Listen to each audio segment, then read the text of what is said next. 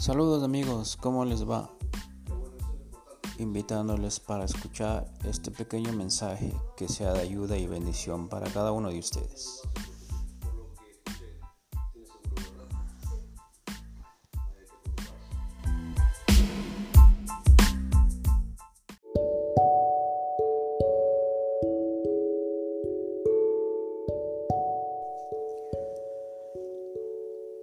Bendiciones mis queridos amigos.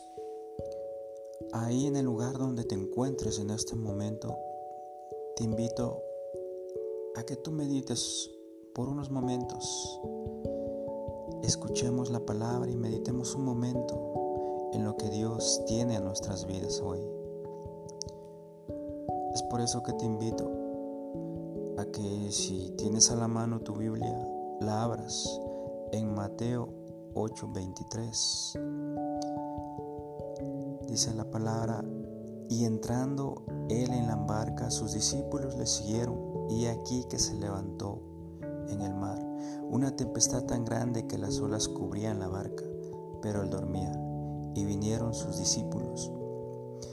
Y lo despertaron diciendo, Señor, sálvanos, porque perecemos. Él les dijo, ¿por qué teméis, hombres de poca fe? Entonces levantándose, reprendió a los vientos y al mar, y se hizo gran bonanza. Y los hombres se maravillaron diciendo, ¿qué hombre es este? Aún los vientos y el mar le obedecen.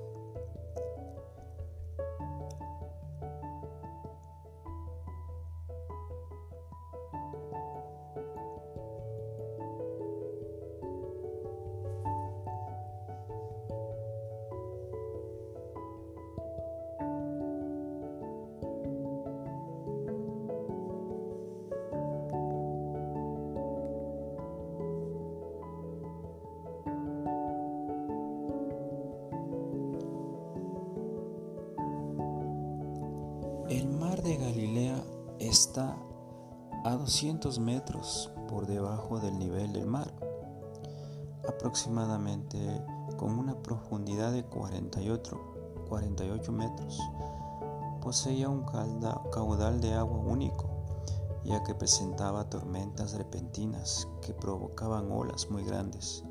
La barca que usó Jesús y sus discípulos era de pesca donde usaban remos y velas para movilizarla. Los discípulos habían presenciado muchos milagros de Jesús, pero esto no fue suficiente para que les sea revelado que Jesús podía dominar aún la fuerza de la naturaleza. La tempestad que se levantó fue para demostrar la gloria de Dios y la deidad de Jesús. El Señor dormía profundamente. Él no tenía miedo y reposaba. Es una sana serenidad debido a que él tenía su confianza puesta en su Padre, enseñándonos que toda persona que tiene una conciencia en paz y sabe depositar sus problemas en el Señor puede dormir tranquilo. También se pone manifiesto la fe de los discípulos. El miedo y el temor los invadió y recurren a Jesús. Sabían que Él podía salvarlos necesitaban de su Maestro Jesús. Ellos reconocieron que era el único que podía sacarlos de esa tempestad, y así fue. Pero Jesús esperaba más de ellos, por lo que les reprende, la meta, de, la meta de la fe en ellos no se manifestaba aún. Tenían poca fe, como se los dijo Jesús. Tenían que trabajar en esa fe en donde no existe el temor, el miedo, Muchos tienen fe, pero es muy pequeña. El Señor nos manda a avivar esa fe y que sea valiente no dejarse atemorizar por las dificultades de la vida y saber que nuestra confianza viene del poder de Dios y esto traerá paz a nuestras almas.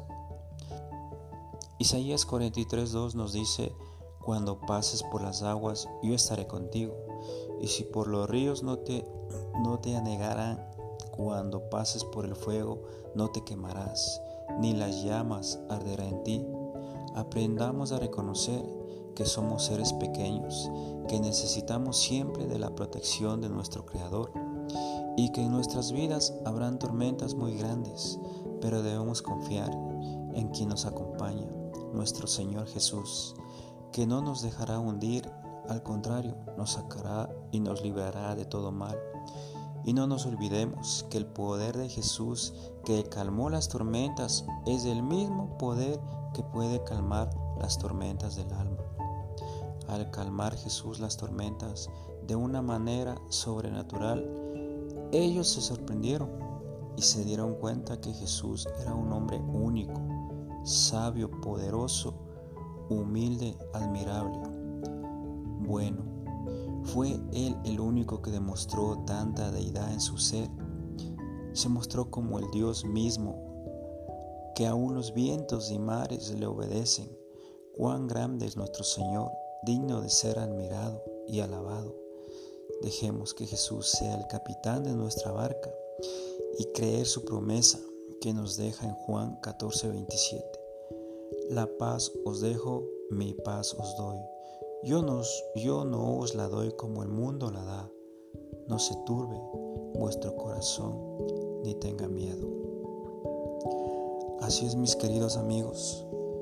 Dios nos está dejando un mensaje en el cual nos está mostrando que nosotros debemos mirar sobre más allá de nuestra mente, mirar con nuestro corazón y creerle al Señor. Miremos pues así con nuestro espíritu, con nuestro corazón. Busquemos al Señor.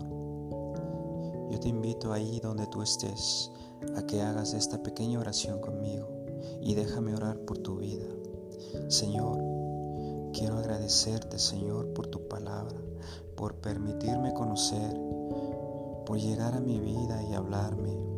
Yo te pido que tú seas obrando en mi corazón, en mi mente, y que tú seas llenando de ese don de fe en mi vida, para que pueda mirar con mis ojos espirituales, para que tú seas llenando mi vida y alimentando mi corazón, y que tú seas despertando mi espíritu a buscar de tu presencia, bendito Señor. Gracias mi Dios, gracias mi Dios, y desde este momento alienta mi corazón buscar más de ti, Señor. Amén. Mis queridos amigos, los invito a escucharnos, escuchar esta palabra, medita en ella y llévala en tu corazón.